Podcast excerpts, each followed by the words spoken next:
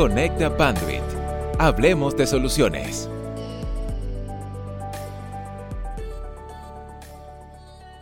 Hola, ¿cómo están? Acá Andrés Vicente, gerente de territorio de Panduit para Costa Rica y Panamá. Hoy estamos en un episodio más de la segunda temporada de Conecta Panduit y he estado muy emocionado de no solamente de nuestro invitado, sino el tema que vamos a cubrir.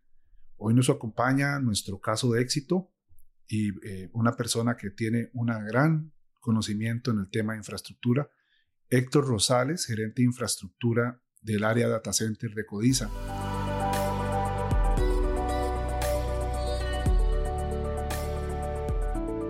Héctor, bienvenido, un gusto que nos acompañes el día de hoy.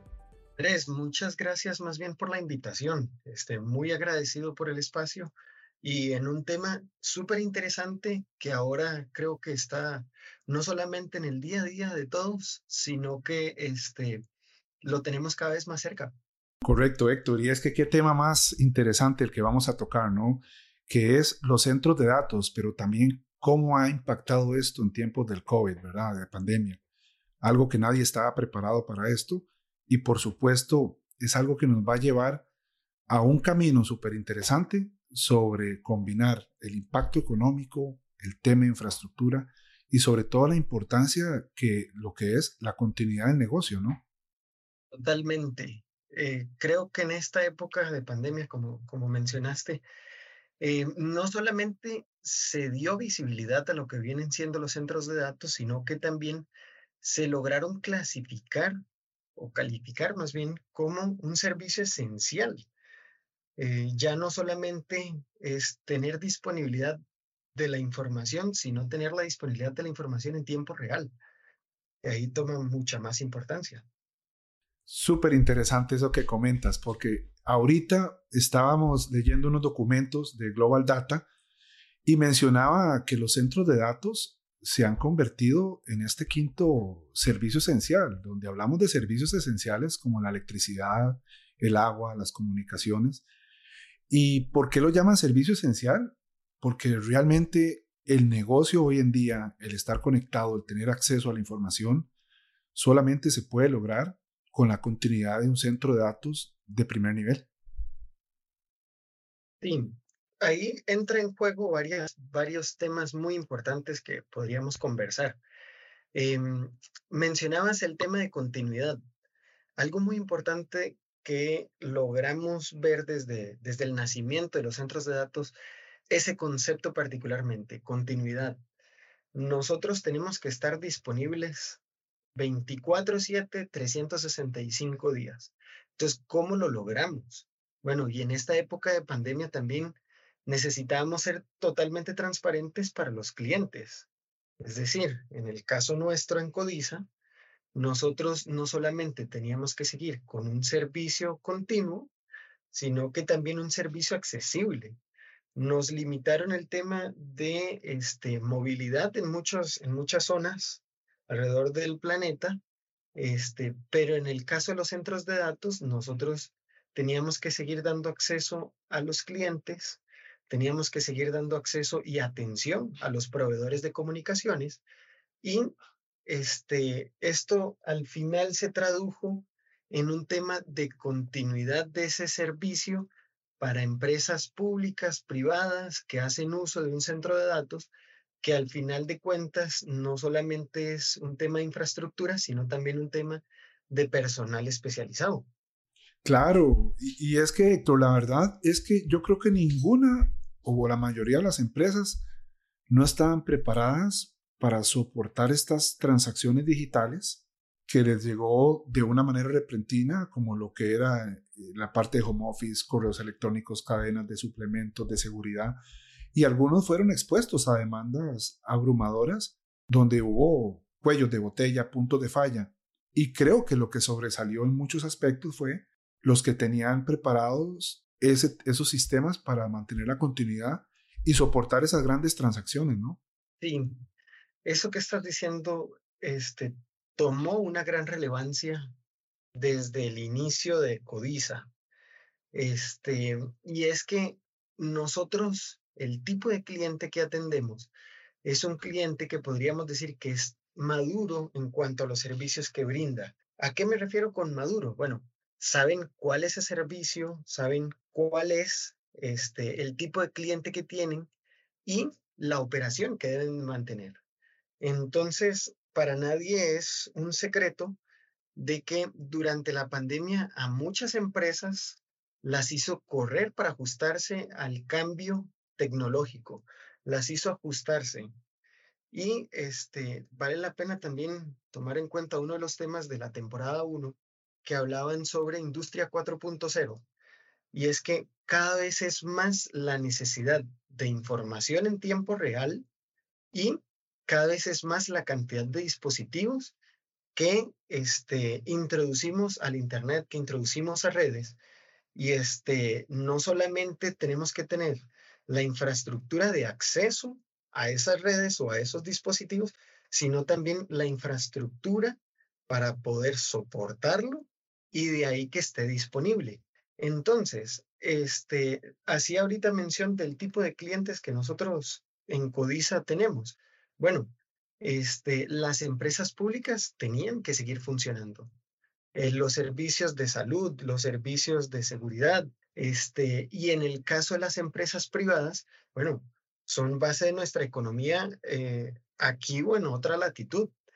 Entonces, las empresas privadas, al seguir dando servicios, necesitaban mantener toda esa operación y de esta forma, pues no se podían detener por este, una limitante de movilidad o no.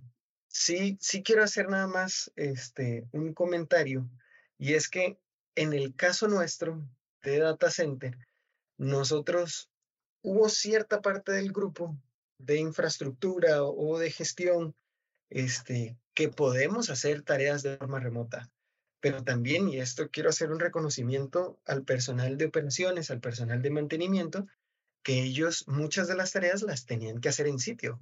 Entonces, el nosotros este, absorber de una u otra forma ciertas tareas de clientes y poderles apoyar en servicios de manos remotas, por ejemplo, tomó una gran importancia en la época pandemia que no hemos finalizado y tenemos que seguir improvisando, a este, ajustando, este, definiendo mejor cada vez los procedimientos de esta forma que la operación, tanto nuestra como de nuestros clientes, siga sin ningún tipo de afectación. Claro, y es que ustedes, por ejemplo, como Codiza, tienen muchísimos servicios. Por ejemplo, Colocation, que es prácticamente, yo lo, le, explicaba a unos colegas que no son del mundo de la industria, decía yo, mira, un, centro de datos de Colocation es como una nave nodriza, ¿no? Donde todos llegan a, a ubicarse pero tiene que ser una infraestructura abierta. Me imagino el reto de ustedes de albergar diferentes entidades, tener una infraestructura preparada no solamente para ahora, sino para futuro. Pero también esto del COVID, no, nadie tenía preparado lo del contacto humano, el mínimo contacto humano y el convertirse ustedes en un brazo remoto. ¿Era algo que tenían visualizado o, es algo que salió post pandemia o durante la pandemia? Muy buena pregunta, Andrés. Vamos a ver, decir que alguna empresa, o en el caso directo nuestro, estábamos preparados para una pandemia de tal magnitud, sería, sería inventar, sería, sería mentira. Lo que sí podría decirte es que en el caso nuestro particularmente, nosotros nos preparamos para el peor escenario. Es decir, nosotros ya teníamos muchos procedimientos, este, hacíamos muchos protocolos de atención en casos de emergencia. Este, igualmente en la parte de simulacros, este, siempre tomábamos en cuenta el escenario peor que nos pudiera suceder. Entonces, ¿qué es lo que nos, lo que nos sucedió en esta época pandemia? Bueno, en esta época pandemia tuvimos que ajustar todos esos protocolos, ajustar el tema de ingresos, ajustar el tema de accesos, eh, de restringir también en ciertas ocasiones y a partir de ahí este, lo que vos mencionás. Nos tocó ajustarnos también al requerimiento de los clientes, al, al requerimiento de proveedores de ya no podemos trasladarnos tan fácil como lo estábamos haciendo antes. Ya preferimos que el ingreso sea un poco más controlado y que nosotros también pudiéramos atender diferentes servicios que nosotros le brindamos a los clientes, nosotros como Codiza me refiero. Y respondiendo un poco más directo a tu consulta, nosotros brindamos servicios de manos remotas a diferentes clientes. Tenemos clientes que son nacionales, tenemos clientes que son regionales y tenemos clientes que son globales. En este caso, bueno, ya el traslado de una persona, por decir algo, de Inglaterra hacia Costa Rica está un poquito más limitado. Entonces, era más sencillo que ellos nos pasaran el requerimiento y nosotros atendíamos la operación. O incluso traslados desde Cartago ya se volvían un poco más complicados, este, que no están directamente en, en la ubicación misma del centro de datos nuestro. Entonces, el servicio de manos remotas, lo que nosotros hicimos fue ajustarlo. Eh, al igual que, que, que, te mencionaba ahorita, este, temas de protocolos y demás. Eso es en lo que creo que más tuvimos que trabajar, el tema de ajuste. Este, y muy importante, nosotros eh, como Codiza tampoco podemos decir que inventamos el agua tibia. Hay muchas industrias que también tienen protocolos y tienen este, requerimientos muy particulares en los cuales nosotros intentamos aprender bastante. Eh, por ejemplo, nosotros aprendemos mucho del sector de hospitales, este, aprendemos mucho del sector de aeropuertos, aprendemos del sector industria y a partir de ahí este, nosotros los ponemos a servicio o los tropicalizamos al servicio del data center que eso también ha sido todo un aprendizaje a lo largo de los años que, que tenemos operando como Codiza Data Center. Claro, y es que el impacto de esto, lo acabas de mencionar, va hacia cualquier industria, ¿no? Imagínate la continuidad de información, de flujo en un hospital, un servicio esencial. Que bueno, lo hablábamos en un evento también de, sobre hospitales. Nos dimos cuenta que por más inversión de hospitales no estábamos preparados para algo tan fuerte, ¿no? A nivel de industria también, lo que es la producción, la manufactura, muchos procesos que se manejaban de manera manual hoy se piensan o se replantean de cómo deben ser verdaderamente automatizados. Para todo eso se requiere procesamiento, centros de datos locales, remotos y por supuesto respaldos. Entonces, realmente, como lo mencionas, casi que en cualquier servicio, el de retail ni que se diga, bueno, y no mencionemos de algo reciente que ha pasado con con diferentes caídas de, redes sociales, de plataformas, el impacto en dinero que representa. Es decir, muchas veces no nos damos cuenta el impacto que puede representar el negocio de centros de datos y, la, y lo esencial que es hasta que no hay colapsos. Y, por ejemplo, estamos hablando de negocios de 466 mil millones de dólares 2020 a un crecimiento anual del 7%. Es decir, esto es algo crecimientos más grandes que, de, que muchos países. Y hablamos de hiperescalas, por supuesto, pero el servicio que da Codiza o el tipo de, de empresas como ustedes, cada vez más las empresas lo buscan, ¿no? Para garantizar su continuidad y por supuesto porque no son expertos en eso y no tienen que serlo. Lo experto en ellos es tener claro hacia dónde va su negocio. De esto un poco, Héctor, cuéntanos un poco de Codiza.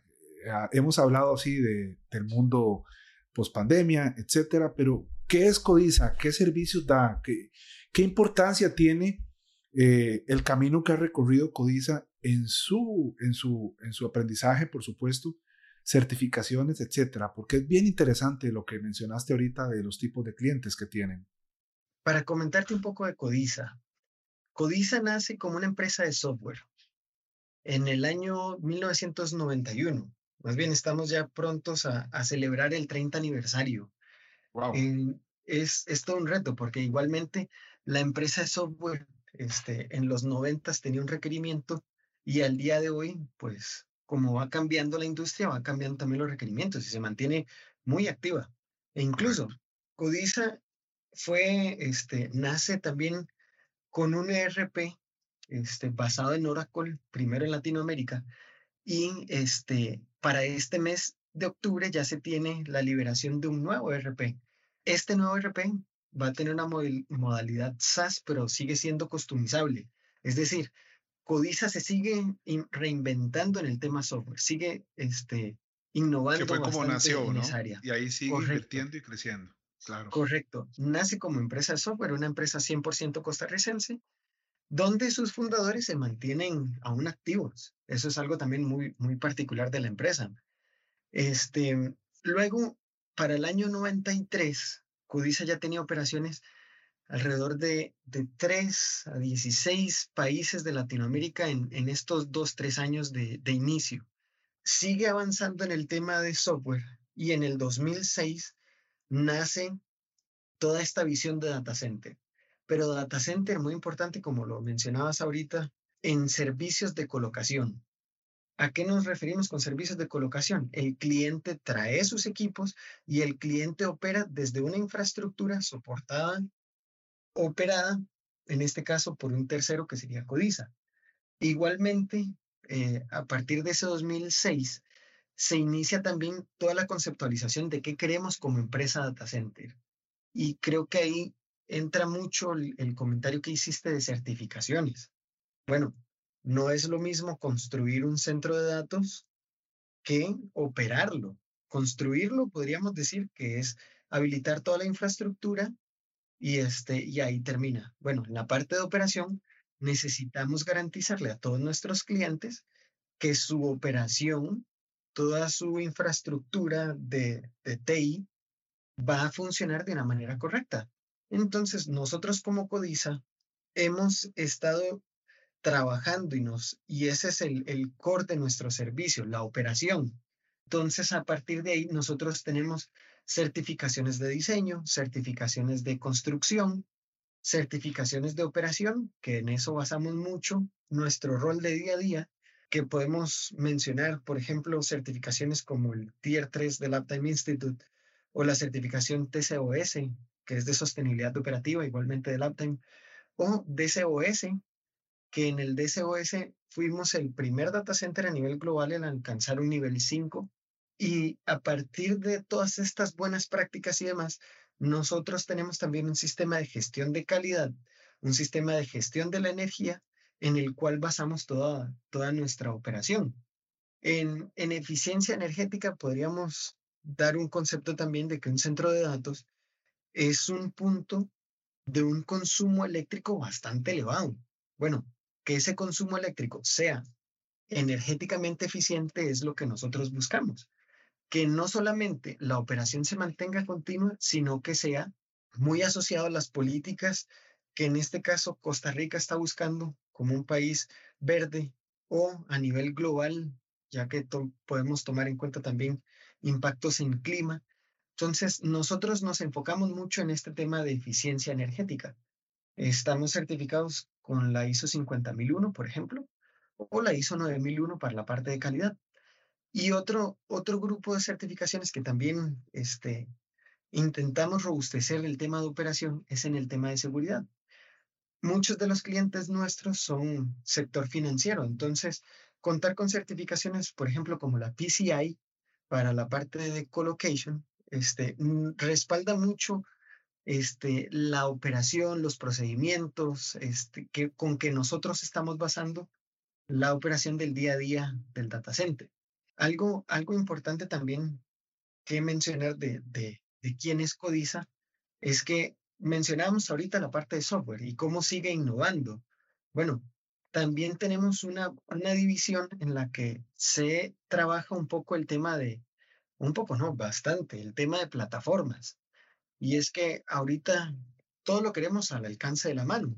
Bueno, para este mes también tenemos la salida de una plataforma que se llama Realtech. El Realtech es un marketplace inmobiliario donde traemos interacción de desarrolladores, de compradores, de empresas financieras, todos en un mismo punto y habilitamos un tema de posibilidad de recorridos 3D, la posibilidad de agendar citas sin intermediarios, este, y eso nos garantiza este, una compra, podríamos llamarlo un poco más segura y más directa. Entonces, si ves, Andrés, Codiza como tal es una empresa basada en tecnología o que trabaja mucho de la mano con tecnología y que sigue innovando día a día, no solamente en el tema software, sino también en el tema de plataformas, el tema data center, el tema nube también trabaja bastante fuerte. Como los fundadores en su momento dijeron, tenemos que saltar y hacer un cambio en lo que viene de tecnología porque cada vez es más el acceso que todos tenemos a, a este mundo. Sí, y es que al final de cuentas, todas estas certificaciones, cada una aporta al final la garantía o la tranquilidad del cliente, ¿no? Porque como lo mencionas, a nivel de eficiencia energética, imagino que los clientes, no solamente ustedes por la operación y la rentabilidad, sino por temas ambientales, ¿no? Porque cada cliente tiene pues su tendencia o, hacia lo que ve. Eh, me imagino que también a nivel de operación, porque quieren garantizar pues la seriedad de sus procesos. Eh, a nivel de infraestructura de cableado, que vi que tenían certificaciones TIA 942 y, por ejemplo, la parte de edificios LEED y de diseño, me imagino que es también para garantizar esa continuidad de infraestructura, porque el cableado estructurado eh, termina siendo pues el medio que transmite dentro de ese centro de datos y por supuesto Totalmente. el cliente no les va a tolerar una falla eh, por un cable de mala calidad cuando te está tercerizando todo, como dice uno, todos sus, sus servicios esenciales. Lo cual me llega a hacerte una, una pregunta interesante, Héctor, es, a nivel de, de Panduit como compañía, eh, ¿qué tan crítico pudo ser el aporte en la infraestructura de Codiza? Porque, por ejemplo, hablamos de, de muchas partes importantes de, de un centro de datos, por supuesto, nosotros proveemos una infraestructura muy importante eh, dentro del proceso, pero digamos, como caso de éxito, que ustedes son una compañía de caso de éxito de Pandit, eh, y fuimos un camino muy interesante recorrido, ¿cómo les, generó ese aporte, esa apertura de infraestructura a diferentes clientes que llegan? ¿Cómo se preparan? Esa, esa consulta estuvo muy buena. Este, creo que en su momento lo conversamos alrededor de un café y este, parte de lo que, de lo que te mencionaba, y creo que vale la pena volver a comentar, es ese acceso a fábrica que nosotros logramos. Nosotros como Codiza tenemos tres edificios. El más reciente, que es el edificio 2, y es el, el caso de éxito que en algún momento conversamos este, de Panduit y Codiza. Ese acceso a fábrica no solamente nos abrió un panorama muy interesante en cuanto a acceso a soluciones, sino también en rapidez de propuestas. ¿A qué me refiero con esto? Bueno, muchas, muchas veces este, manejamos un acceso eh, de diferentes plataformas o diferentes servicios eh, con los canales y con los canales podemos lograr muchas veces muchas respuestas de lo que estamos buscando. Sin embargo, nosotros como Codiza siempre buscamos tener ese acceso a fábrica para estar día al día con lo que viene en tecnología. Eh, nosotros saber qué es lo último que tienen disponible, nosotros saber qué es lo que viene para los próximos meses y este último proyecto que nosotros desarrollamos, el edificio 2, em, nosotros en este data center 2, lo que buscábamos era no solamente que se construyera rápido, sino que fuera costo efectivo. Es decir, un, proyecto de infraestructura de varios millones de dólares, en el cual ya teníamos un listado de clientes listos o haciendo fila para ingresar. Nosotros necesitábamos reducir el tiempo de implementación, pero también teníamos que cumplir con todas las expectativas que teníamos del proyecto de que en cuanto a costo fuera ejecutable y que tuviéramos un retorno de inversión este, lo más pronto posible, como cualquier negocio. Entonces, en este caso, Panduit el acceso que nos brindó a los ingenieros, a los ingenieros de soluciones, el acceso que nos brindó, en este caso, a la disponibilidad de tecnología y disponibilidad de infraestructura que iba saliendo en ese momento, nos solucionó muchos de los problemas que pudimos haber tenido a la hora de ejecución. Y en este momento, lograr las certificaciones que conversábamos ahorita. Por ejemplo, certificar el edificio este, bajo normas como el TIA 942, eh, o estándares como el del Uptime Institute, ya al momento en el que ejecutáramos las pruebas iba a ser más sencillo porque ya sabíamos desde el momento de la, de la planificación y del diseño, todas las soluciones que nosotros íbamos implementando nos iban a ir funcionando. En el caso del cableado, los, los MPOs para nosotros nos redujeron mucho el tiempo de implementación.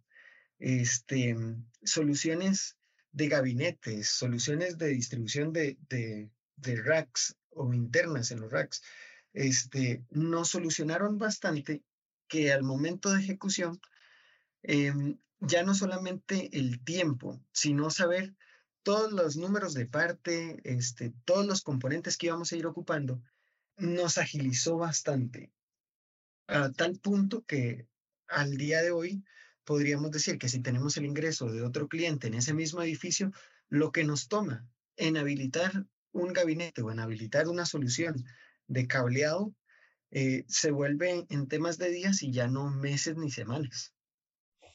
Súper interesante, Héctor. Y es que realmente muchos de los productos que ustedes este, instalaron en su centro de datos para al final dar una solución fueron y son muy innovadores. Eso que mencionan de los MPO, porque, dígole, el que un producto que pueda cambiar de polaridad y método en el campo, me imagino que para ustedes les da esa tranquilidad. Por lo mismo que te decía, no sabes el tipo de cliente que va a llegar con el tipo de equipo. Y cuando hablamos de un conector de este tipo, a veces vienes con el pin hacia afuera o el pin hacia adentro.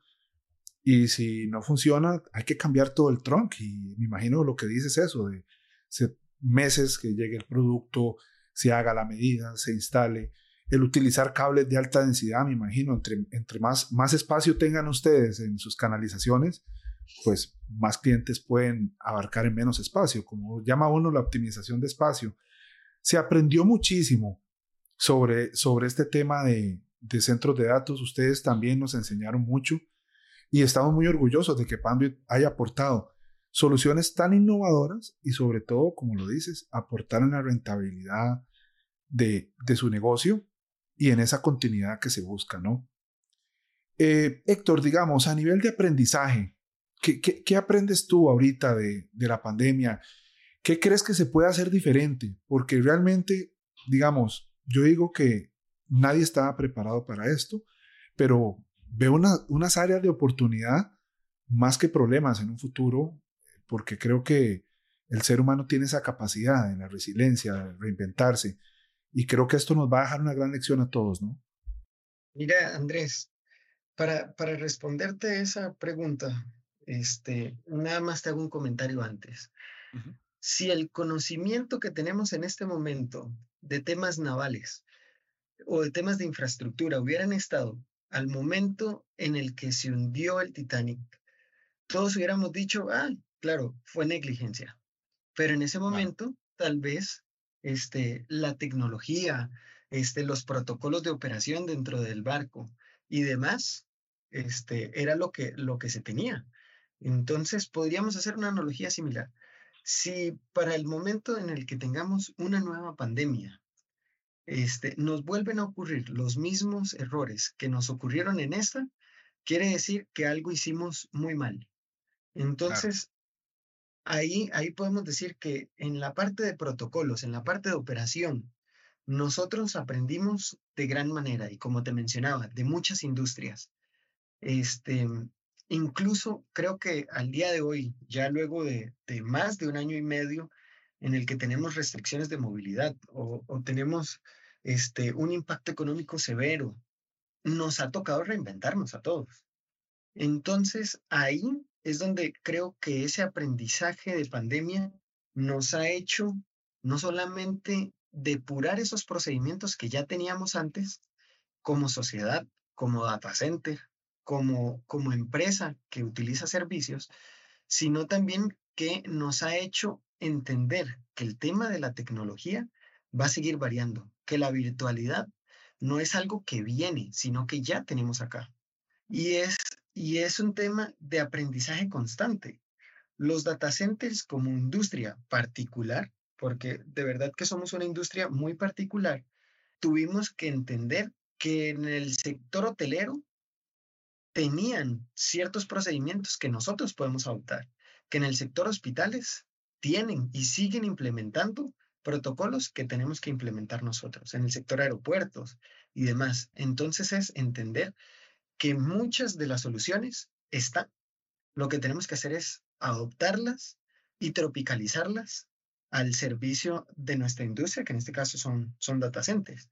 Y también, muy importante, Y eso nos da camino a lo que viene como codiza, que es el tema de expansión ya eh, a nivel regional y demás, es aprender de lo que estamos viviendo ahorita para que en el futuro podamos implementarlo no solamente de forma más sencilla, sino también apoyándose en, en proveedores o en socios, en aliados que sepan cuál es el rumbo que nosotros estamos tomando.